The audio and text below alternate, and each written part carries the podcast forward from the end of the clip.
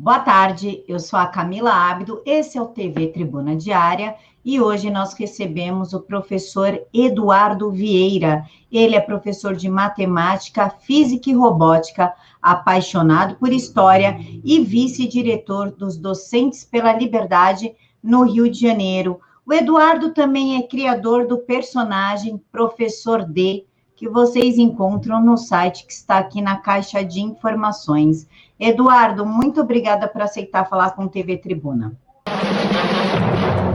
Eu que agradeço, Camila. É um prazer, é uma honra. Eu acompanho o trabalho de vocês com muita alegria. Precisamos disso muito. Muito obrigado. Eduardo, eu gostaria de começar perguntando sobre a sua, o seu curso de férias de robótica para crianças. Como isso funciona? Muito bem, Camila. É, olha, eu, eu acho que quando a gente vai passar algum tipo de conteúdo né, para qualquer pessoa, na verdade, mas para crianças isso é ainda mais importante, é, é, é super relevante que a gente consiga misturar vários aspectos juntos, assim colocar tudo junto. Robótica é um, uma ciência que permite justamente a fusão de vários conhecimentos, né? de vários aspectos coerentes do saber. Por exemplo, a robótica envolve eletricidade, envolve eletrônica, envolve lógica de programação e envolve a, a estrutura física desses componentes todos. Né? Isso tudo gera uma, uma, uma riqueza de conteúdo e um aprendizado que tem muitas conexões é, de memória. Então, o aluno, ele normalmente como é que eu faço? Eu faço um projeto. Durante o curso, o aluno monta aquele projeto. Enquanto ele está montando o projeto, ele está trabalhando em vários aspectos disso. Ele aprende como é que funciona a corrente contínua, ele aprende como é que funciona a programação de computador. De uma... Então, eu desenvolvo um projeto é, que permite que o aluno faça todo aquele projeto né, durante o tempo do curso e nesse projeto ele vai ser submetido ao aprendizado de vários aspectos daquele, daquele projeto, justamente. Né? Então ele vai mexer com motores, ele vai mexer com LEDs, ele vai fazer testes específicos com determinados aspectos de programação para ele ver qual é a diferença entre é, determinados modelos de programação que a gente usa. No final de, de contas, ele vai inclusive montar a parte de controle do projeto. Por exemplo, ele pode montar um carrinho tá? um carrinho é, com um sensor de ultrassom para distância. Ele pode montar um guindaste que é controlado por controle remoto, um controle remoto que ele mesmo faz com fio, usando a, a plataforma, né, que normalmente eu uso, que é Arduino. Então, tudo isso permite que ele trabalhe e ele sinta, inclusive, as frustrações que ele não consegue sentir quando ele faz uma coisa parecida com isso num simulador, por exemplo. Porque aí é que é o legal da vida prática, né, da, vida, da vida material. É, específica de, de fazer a coisa na, com a mão na massa. Né? Quando você mexe num, num simulador, num iPad, por exemplo, todas as coisas funcionam. Quando você vai fazer um projeto de robótica, ora, tem vezes que você tem um mau contato, você fez uma ligação errada. É muito interessante isso, porque aí você aprende, é, mostra para o aluno como é que ele trabalha com frustração, que é uma coisa absolutamente fundamental. Uma vez eu tive um aluno que fez um curso que fez o projeto, montou. Quando chegou no final da montagem do projeto, o projeto dele não funcionava. E ele ficou tão nervoso que ele começou a chorar. E eu me aproximei dele e falei assim: Olha, por que você está chorando? Ah, esse negócio não funciona, aquela frustração, né, aquela raiva. Eu falei, meu querido, você sabe quantas vezes eu montei um projeto complexo como esse e funcionou de primeira? Aí ele olhou para mim assim, falei, nenhuma. Não existe isso. Sempre alguma coisa dá errada, né? Quando acontece, é muito raro, é, é uma sorte danada. Então vamos acalmar, vamos descobrir onde é que está o erro, a gente vai consertar o erro e ele vai funcionar. Então, juntos, nós fomos lá, mexemos nas conexões, vimos que tinha um errinho e pronto, o projeto funcionou e ele ficou super feliz e tudo mais. Quer dizer, é uma coisa que as crianças elas estão tão desabituadas né, a lidar com frustração que é interessante que a gente gere um ambiente capaz de gerar frustrações, para que então elas possam trabalhar aquilo com alguma supervisão. Eduardo, você atua em robótica, física e matemática, que são matérias extremamente complexas, principalmente para mim. Mas você também. É, eu sou meio complicada com matemática. É de humanas. Eu sou de humanas, e para mim tem umas contas assim, de matemática que eu tenho que usar os dedinhos. Mas você também é um apaixonado por história. Como uma pessoa de exatas consegue atuar numa área de humanas? Ótima pergunta essa, Camila. Vou até estou esfregando as mãos aqui de satisfação. Olha só, é, primeira coisa fundamental é o seguinte: eu não acredito na existência desse conceito que as pessoas usam, né, de dizer que você é de exatas ou você é de humanas, tá? Eu acho que quando a pessoa fala que é de humanas, ela teve maus professores de matemática ou de física durante a escola, tá? Porque é, se você for apresentada a matemática da maneira correta, a matemática não é uma sequência de números e contas abstratas e desagradáveis feitas para te causar transtorno, sofrimento e dor. Né? Não, definitivamente não é isso. A matemática é uma mera expressão de quantidades que está na natureza. Então, a coisa mais parecida com a natureza, né, a, a, uma, uma, expressão muito próxima da natureza, é a matemática. Então, é, eu, eu, gosto muito né, de usar a minha, a minha curiosidade natural e a minha facilidade de gostar de todos os aspectos do conhecimento humano, é, são poucos os que realmente eu não gosto, até, até alguns aspectos de direito eu gosto, que é, que é a coisa mais longe assim, da minha apreciação intelectual. Mas então, eu gosto de, de misturar isso tudo e mostrar que essa autorrestrição, é, normalmente é autorrestrição, né? às vezes é, é, há uma restrição externa, mas usualmente, né, essa autorrestrição veio na infância. E ela não reflete, de jeito nenhum, a sua capacidade efetiva de ter sucesso em uma determinada área. Eu vou te dar um exemplo. Está vendo esse quadro aqui? Esse quadro aqui foi pintado por mim. Ele não é um quadro maravilhoso, né? mas eu fiz um estudo da obra do William Turner, que eu adoro, que é um pintor inglês que, que pintava muitas cenas marítimas, com céus super maneiros, assim os navios meio na, na, no nevoeiro. Enfim, eu, eu sou muito fã desse pintor. Então eu fiz essa pintura aqui. Aí diz, puxa, mas Eduardo, você. A pintura ficou razoável, mas você é um cara de exatas. Né? Não, eu não sou de exatas. Né? Eu sou. Se você me perguntar qual é a sua, a, vamos dizer assim, a sua orientação intelectual, eu vou colocar como meu, meu paradigma, né, meu arquétipo intelectual, Leonardo da Vinci. Eu, eu, eu vou dizer mais. Eu acho que esse deve ser o arquétipo intelectual da humanidade. Tá? Todo mundo deve chegar lá, criancinha, e deve aprender que existia um cara chamado Leonardo da Vinci, que ele sabia projetar helicóptero, ele sabia esculpir, ele sabia pintar, ele sabia desenhar, ele sabia matemática maravilhosamente bem, ele sabia astronomia, ele sabia tudo. Né? Por que não? Então, a, essa, essa especificidade, né, essa especialização em excesso, na minha opinião, é muito ruim. Muito ruim. Isso pode até acontecer profissionalmente, lógico, né, se você precisar ser um especialista, quer dizer, um, um físico nuclear que trabalha com reatores de água, é, é, é, resfriados à água, ele é muito específico, você tem que estudar aquilo, não dá tempo de você ser um cara que, né, de conhecimento completamente abrangente quando você tem um trabalho muito específico. Mas isso não deve ser a meta de ninguém, né? Pelo contrário, a meta desse cara deve ser romper as barreiras das especificidades do conhecimento dele para que ele se torne um cara com uma mente aberta. Mente aberta é isso. Né? Mente aberta não é bater palma para ideologia de gênero, tá? Mente aberta é você ter conhecimento em várias áreas. E aí, quanto mais conhecimento você tem em várias áreas, mais você vai vendo as suas deficiências né, intelectuais. E, e aí você começa a entender aquela frase famosíssima de, daquele sábio que disse que eu sei que nada sei.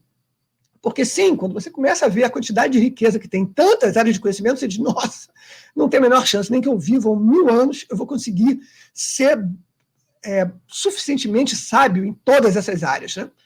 Mas é isso mesmo. É, e é isso que é bom, eu, eu, eu, na minha concepção. Né? A minha meta intelectual não é ser o cara que mais conhece, por exemplo, de Leonardo da Vinci ou de, ou de pintura renascentista é ser o cara que conhece, não, não mais, né, mas é ser um cara que conhece muito sobre muitos assuntos. Eu quero conhecer sobre música clássica, eu quero conhecer sobre esculturas gregas, eu quero conhecer sobre formas de, de navegação na antiguidade. E eu passo, eu trago isso para o meu dia a dia, né? Da, da, na, da minha vida moderna, né? Então eu faço todas essas atividades, eu faço tiro com arco, eu, eu, nunca fiz combate com espadas, assim, aula de combate com espadas, mas eu já participei de combate simulado com espadas, é, não cortantes, evidentemente. Né?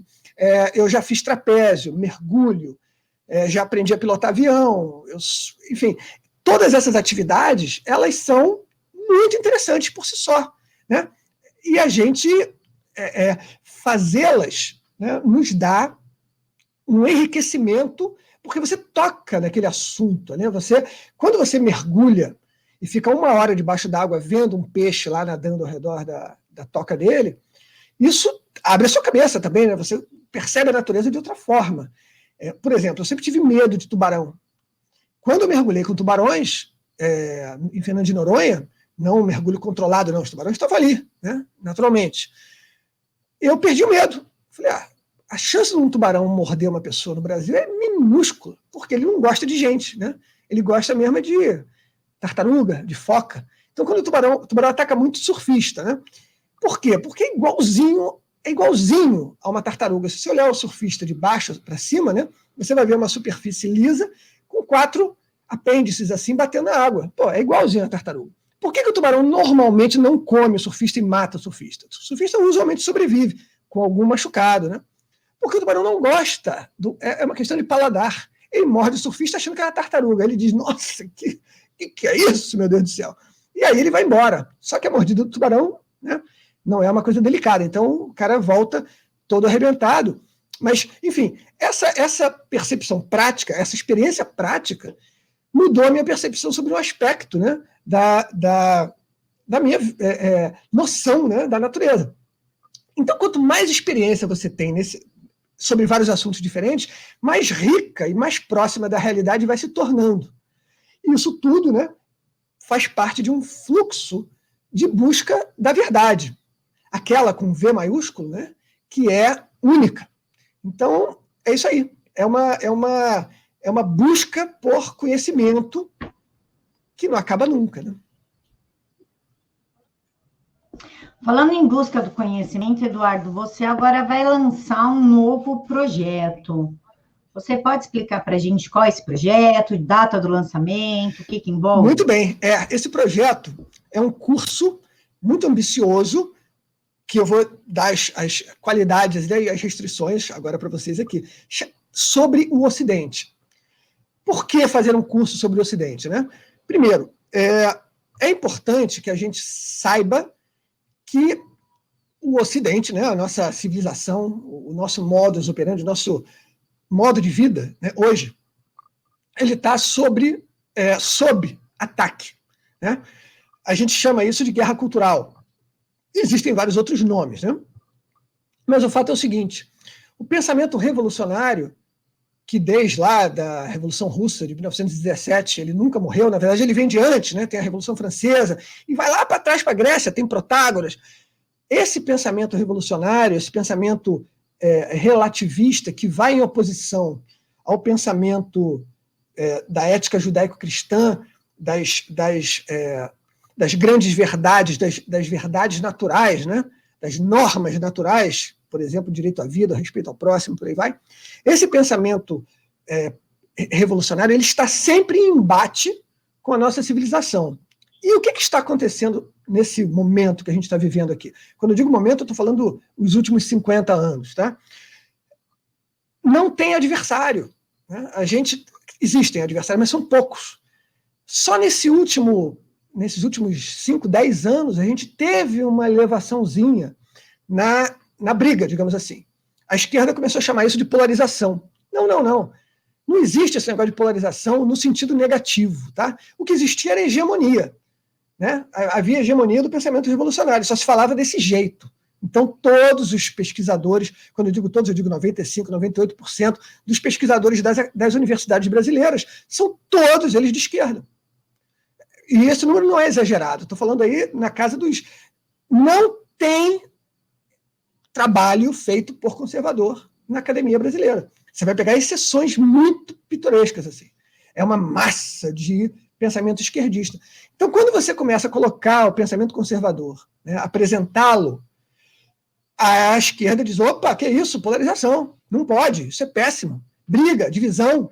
Não, a briga, a divisão, nasce justamente do pensamento marxista, onde é tudo contra todos. Então é branco contra preto, é, é pobre contra rico, é mulher contra homem, é gay contra hétero. Né? Essa, essa divisão ela é eminentemente marxista, que começou com aquela coisa da, da luta de classes e tudo mais, e se tornou uma dialética que se expande por todas as áreas da ação humana. Então, quando o camarada critica a existência de um pensamento conservador em oposição ao pensamento revolucionário, ele, na verdade, ele está querendo, criar mais uma polarização, né, mais uma noção de polarização, para que ele demonize o pensamento é, conservador e ele mantenha a hegemonia do pensamento revolucionário. Ora, é para isso que a gente fez o curso. Porque é o seguinte, é, a equação, é, a base disso é a equação do amor, né? Você só ama o que você conhece, tá? E você só protege o que você ama. A gente sempre se move à proteção do que a gente ama, mas a gente só ama o que a gente conhece. E quem conhece hoje as raízes da, da nossa civilização? As pessoas acham que isso tudo, Camila, saiu por mágica. A pessoa nasce, ganha um iPad, ou ganha um celular, ou vê a mãe, o pai com uma televisão, tem metrô, tem água encanada, muita gente não tem, mas de modo geral tem, né? eventualmente aí extraindo a, a turma realmente mais desassistida. Mas, enfim, essas coisas são tomadas pelo jovem, principalmente, como coisas naturais. Isso aí tudo veio de graça. E o cara esquece, por exemplo, que para que chegássemos nesse ponto, Carlos Martel teve que enfrentar um exército muçulmano na Batalha de Poitiers, no ano de 732 d.C., e o exército muçulmano tinha quatro, cinco, seis vezes mais o número do, de tropas do Carlos Martel. E aí? Você ia encarar essa? O cara encarou. Massacrou o exército islâmico, massacrou e impediu a invasão da Europa. Então, são, são histórias como essa que vão ser contadas durante esse curso é, de forma muito rápida, muito dinâmica e usando um monte de, de ferramental. Esse curso começa lá na Pangeia, e começa a ficar mais detalhado na época da Grécia e na época de Roma, né? E eu vou até mostrar uma coisa aqui, que é, é uma forma né, de, de apresentar o conteúdo que eu uso no curso. Eu vou pegar aqui, ó. Porque quando a gente está aprendendo sobre algum assunto, a gente deve, dentro do possível, a gente deve usar é, materiais práticos, né? E a minha forma de passar conhecimento é essa. Eu misturo conhecimento histórico com prática mesmo, assim. Então, por exemplo, o aluno do meu curso ele vai aprender a manipular este gládio. Esse aqui é um, uma miniatura, ou oh, uma miniatura não, ele é uma réplica tá, de gládio romano. Então, observe que belezinha. Esse gládio romano ele tem esse tamanho por uma razão muito prática, né? E isso tudo é explicado durante o curso. É, assim como, por exemplo, o uso, o uso de catapultas na Idade Média. A gente vai ver demonstrações práticas de catapulta. Aquela, aquele invento maravilhoso do Arquimedes, né, que ele, ele fez um, um espelho concêntrico para queimar a vela de embarcações que estivessem atacando a cidade de Siracusa, né? Aquilo ali funciona, então eu vou mostrar uma eu vou fazer uma demonstração no dia a dia com uma lente moderna, acendendo um fósforo usando meramente energia luminosa do sol. Então, quando você mistura tudo isso, você tem um conteúdo rico o suficiente para as pessoas é, se divertirem enquanto eles estão consumindo aquelas aulas, né? E principalmente criarem ganchos de memória que vão permitir que a pessoa sempre se lembre daquele conteúdo depois. Isso é, isso é uma coisa que eu acho assim muito importante. E também, né, quando você apresenta o conhecimento de uma forma multidisciplinar, você gera riqueza contextual. Então é muito mais fácil o aluno entender, por exemplo, que, que a família real portuguesa veio para o Brasil porque estava fugindo do Napoleão, quando ele recebe uma aula que mostra as várias incursões militares do Napoleão e mostra a vinda da família real numa dessas. Né? Quando você separa tudo em pedacinhos, a guerra do Napoleão, né, a, a belicosidade do Napoleão, se torna um detalhe que se perde logo no início do, da, da aula. olha, Napoleão invadiu Portugal, e aí começou, e aí pronto. E aí você perdeu o link de contexto. Então, é muito interessante você trabalhar essas informações todas com outros elementos. Né? Um outro elemento que eu uso é videogame. Eu gosto muito de videogame. Então, eu uso simuladores praticamente em todos os módulos. Aliás, vou aproveitar e vou falar sobre a estrutura dos módulos. Vão ser cinco módulos falando sobre, é, sobre todos esses conhecimentos, né, lá da pré-história até a missão Marte, e cada módulo vai ter de 5 a 7, 8 aulas. Então a gente vai ter um total variando aí entre 30 e 35 aulas, vai depender da edição. E o lançamento desse curso é agora, dia 7 de setembro. Esse curso vai custar 180 reais, o curso todo, tá? Parcelável em 12 vezes, com juros. E é, nós estamos oferecendo uma promoção de 20% de desconto até o dia 7 de setembro. Tá? Então, quem quiser saber mais informações, é, o endereço é cursoocidente.com.br. Eduardo, nós temos aqui uma seleção de imagens. Você quer falar sobre elas? Ah, sim, sim, ótimo. Então, uma das ferramentas que a gente usa né, na apresentação desse curso é justamente a, a exposição de imagens com as explicações referentes. Aí a gente tem um exemplo, a Acrópole, né, que fica em Atenas, e lá em cima da Acrópole está o Partenon. Esse é o castelo da Cinderela. Esse é o castelo da Cinderela, o castelo de Neuschwanstein, na Alemanha. A Alemanha tem esses nomes super, né, super fáceis de falar, né? A gente quase não quebra a boca tentando falar o nome. Pode passar a próxima aí. É... Esse aí é uma réplica, tá? É uma reconstituição artística do Partenon. Uma coisa interessante, né, quando a gente fala de, de arte grega, é que a gente, e romana mesmo, a gente sempre vê mármore, né? Porque era muito usado, né? Mármore e outras pedras, assim. E a gente acha que aquilo ali era tudo um monte de escultura branca né, na cidade. Ora, é, não é verdade, as esculturas eram pintadas, tá? Então você tinha, na verdade, um monte de obras super coloridas e bonitas. Olha a parte de cima do Partenon, como era bonito, né? É, era uma coisa linda mesmo, tinha dourados, era, era realmente caprichado, era muito bonito. Pois é, olha que lindo, né? É, é uma coisa muito bonita, né? Agora, você compara isso né, com o Museu da Imagem e do Som, e você vê a diferença, né? É, o que a gente poderia chamar de involução arquitetônica. Quem fala muito bem sobre isso é o Sir Roger Scruton, no seu documentário Por que a Beleza Importa.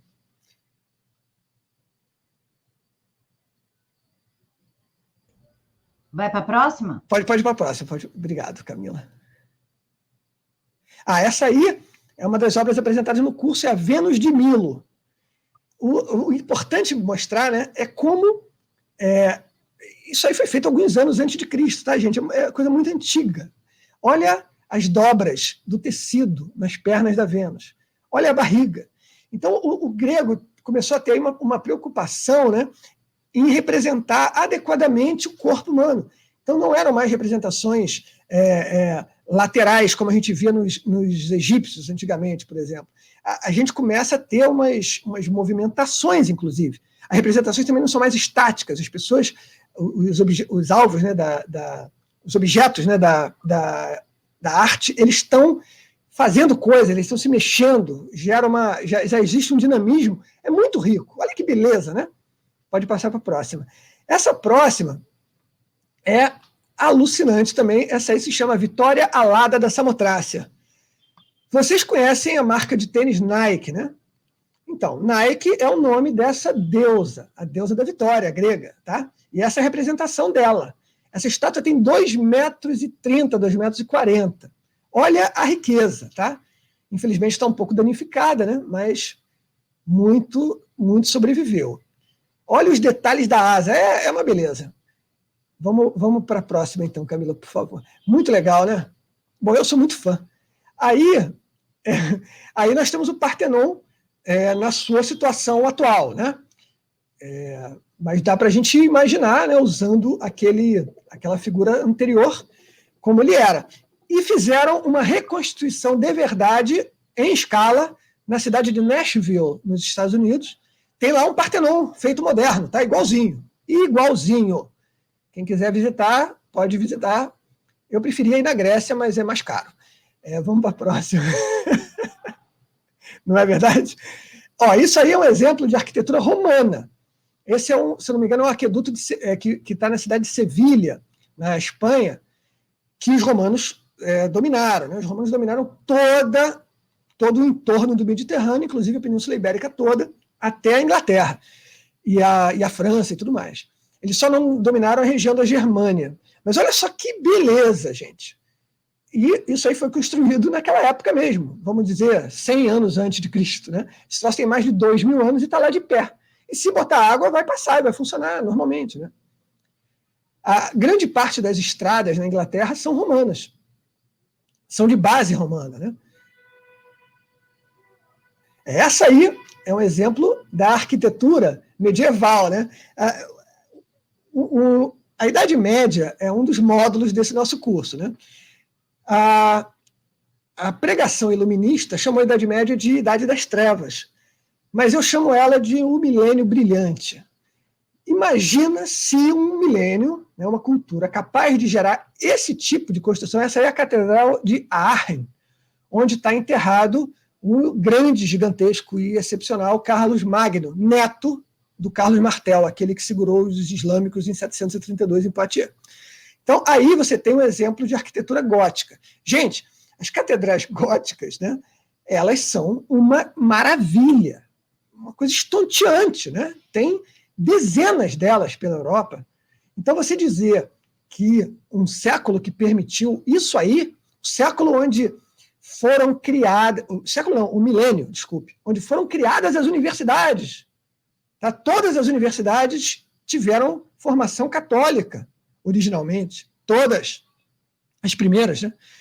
Então, no milênio, onde você teve a criação disso tudo, a preservação do conhecimento greco-romano, você vai chamar isso de Idade das Trevas? É, é, é uma bizarrice absoluta, né?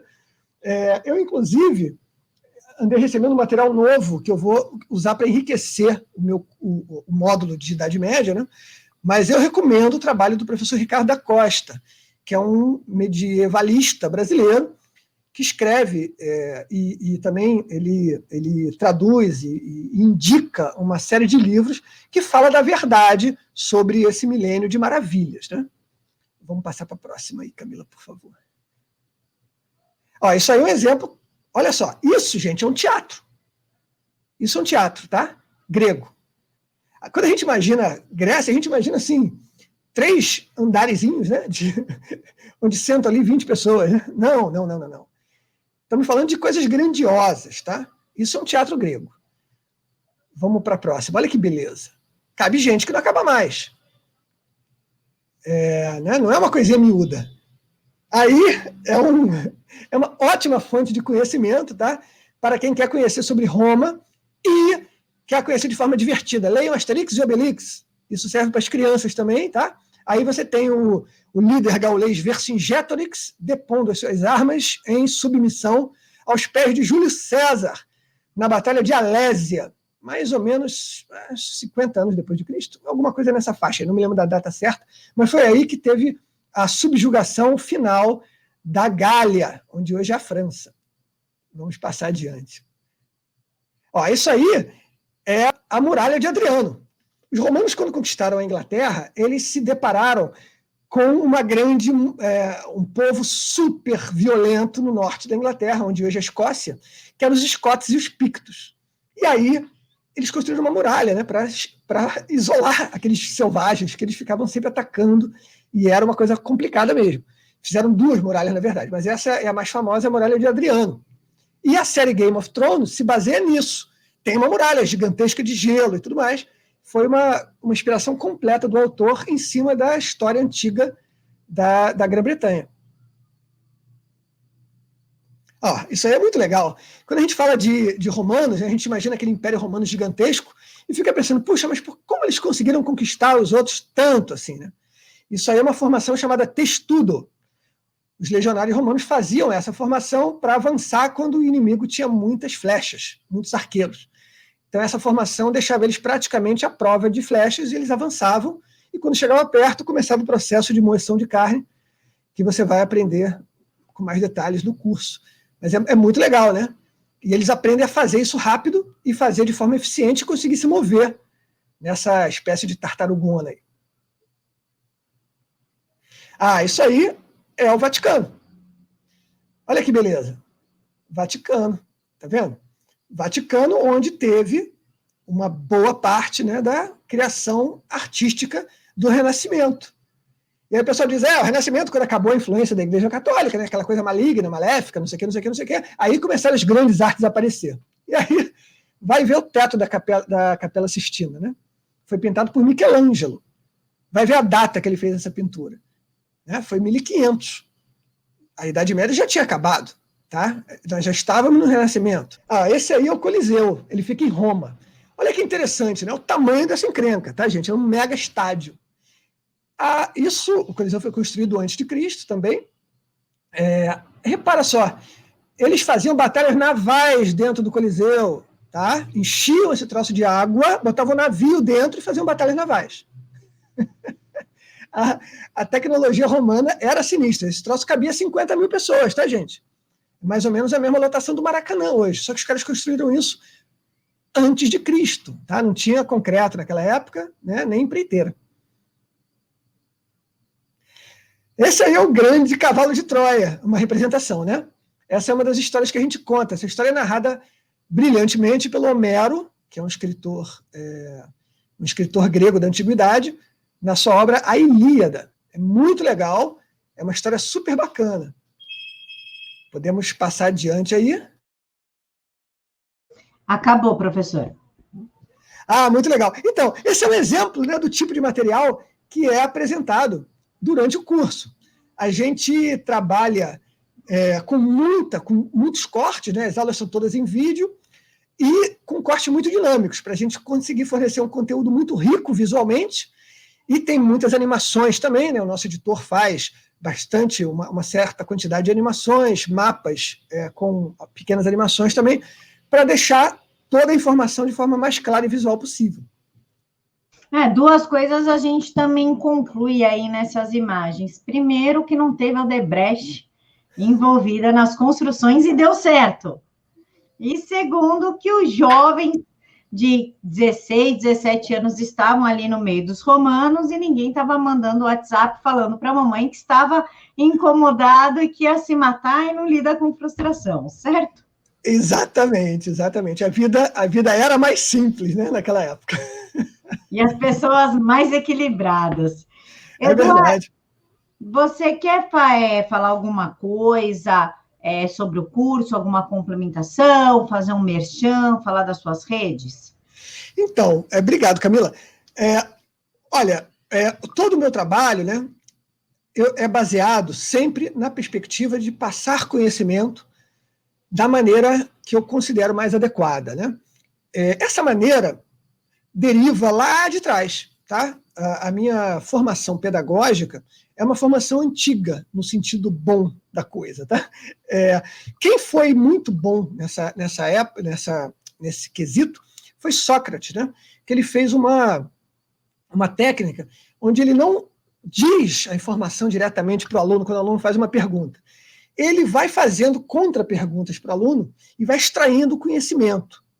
Essa técnica é a técnica do parto das ideias, a maiêutica de Sócrates. E é esse o, o, isso é um dos aspectos do, do meu trabalho, tá? Que eu acho importante. A gente fornecer material para que o aluno discuta o conhecimento dentro da cabeça dele e permita que ele tome as suas próprias conclusões, que é, depois de uma certa, uma, uma, uma certa orientação correta. Né? Então, pra, fazendo isso, eu fui atuando em várias áreas diferentes. Né? Uma que eu gosto muito é, é, é a área da, da é, da apresentação de conhecimento científico para crianças. Né? A gente chegou a falar disso aqui, Camila? Não. Ah, então eu vou aproveitar e vou falar. É, eu, eu, eu fui criador né, daquele projeto, daquele personagem, o professor D, que você é, comentou na apresentação. E esse projeto do professor D é interessante. Vocês podem acessar em www.professord.com.br. Eu faço um, um show de mágica, só que é de ciência. É a mesma dinâmica do show de mágica. Eu chego lá com um baú, uma mesa, monto a mesa e começo a fazer demonstrações científicas de arrepiar os cabelos. levitação de moedas, enfim, experiências com magnetismo, experiências com fluidos não newtonianos, vão com drone por cima da cabeça das crianças, depois eu mostro como é que funcionava a tecnologia medieval, disparamos um, uma espécie de catapulta ao vivo ali mesmo, né? as crianças veem como é que funciona, as alavancas, eu conto um monte de história. É uma metralhadora de uma hora, mais ou menos, onde as crianças saem divertidíssimas, elas vêm participar, eu brinco com elas, tem coisas que dão errado de propósito, eu faço uma coisa para dar errado, as crianças amam, né?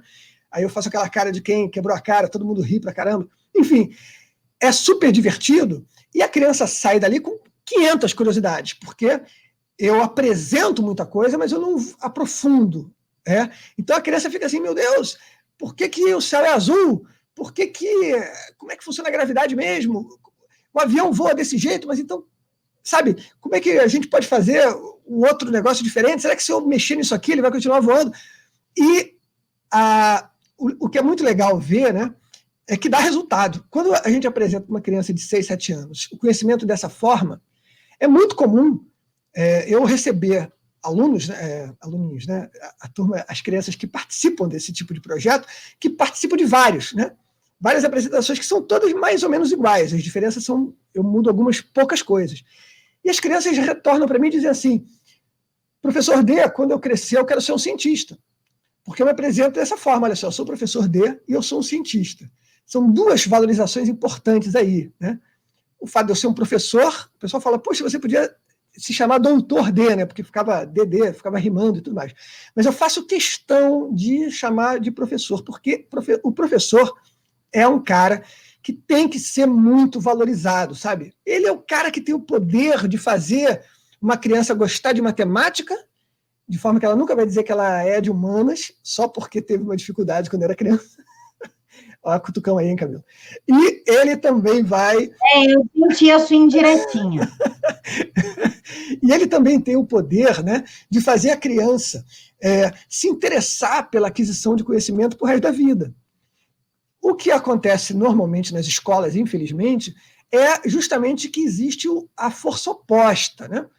As escolas, de um modo geral, elas aniquilam essa fome de saber das crianças por várias razões diferentes. Né? Os métodos são errados, de um modo geral, o currículo é errado, a própria dinâmica escolar é errada, está né? Tá tudo errado.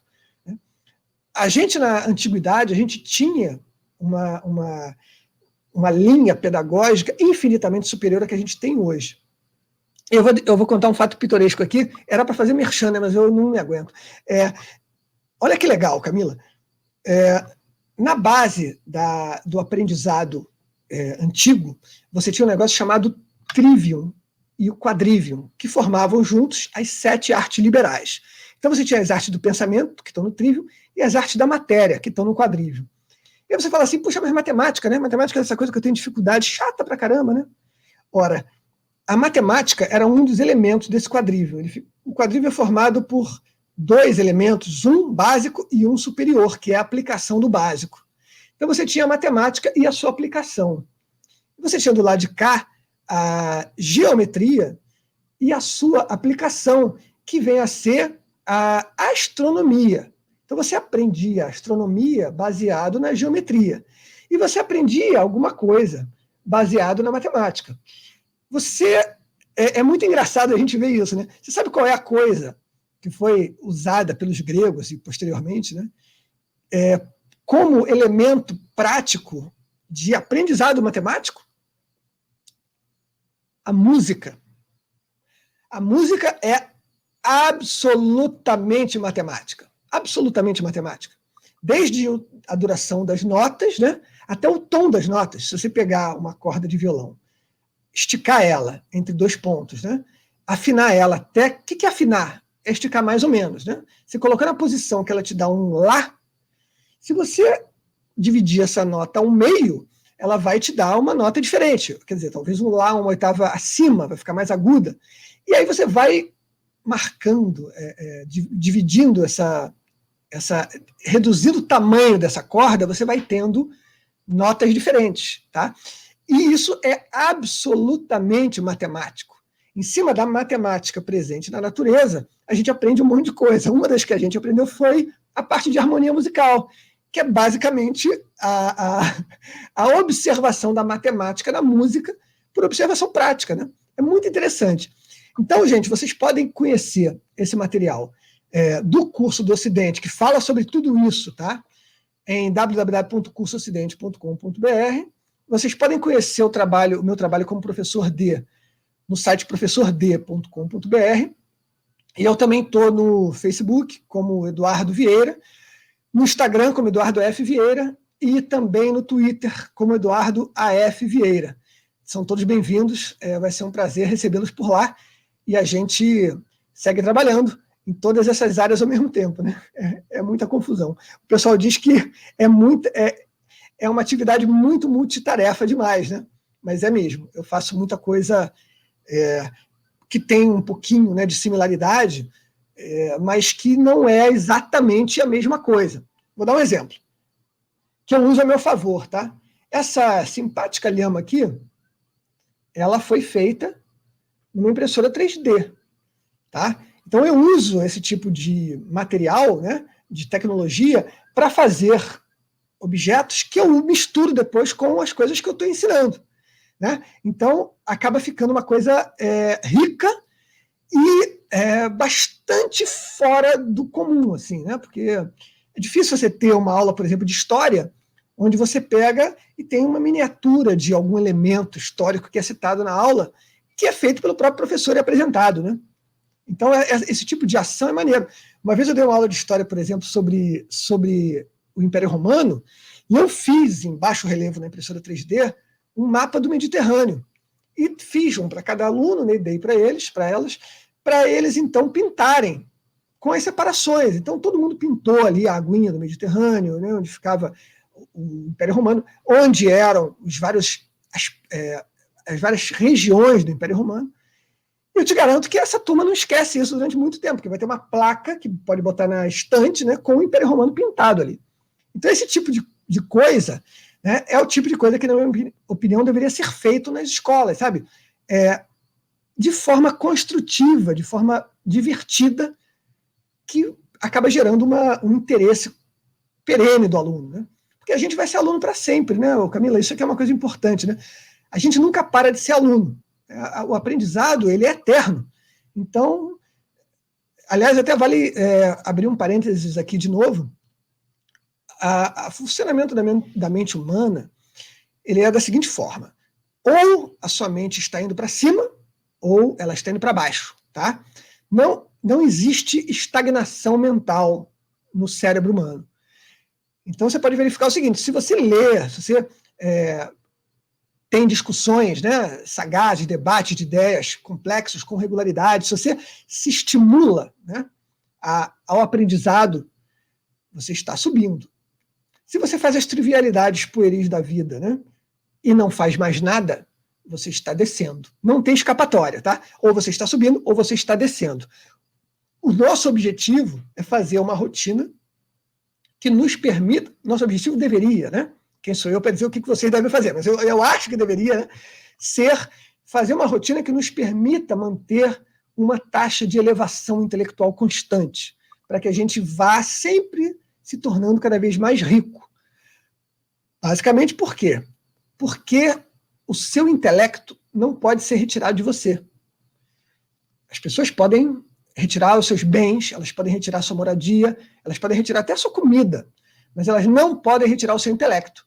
Então, na minha opinião, está aí um elemento em que vale a pena você investir, porque é um elemento que é sempre seu, está protegido, e vai gerar filhotes sempre maravilhosos.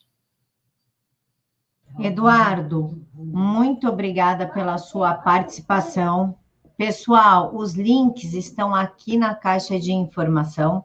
Deixem para mim nos comentários o que vocês acharam, ou se tiverem alguma dúvida, as redes do professor também estão aqui. Podem falar diretamente com ele. E agradeço a todos. Não esqueçam de se inscrever e ativar o sininho. Fiquem todos com Deus. Muito obrigado, Camila. Atenção. As opiniões emitidas neste quadro são de inteira responsabilidade dos seus convidados e estão amparadas pela liberdade de expressão como previsto no artigo 5 inciso 4 da Constituição Federal e pela Lei nº 5250 de 9 de fevereiro de 1967.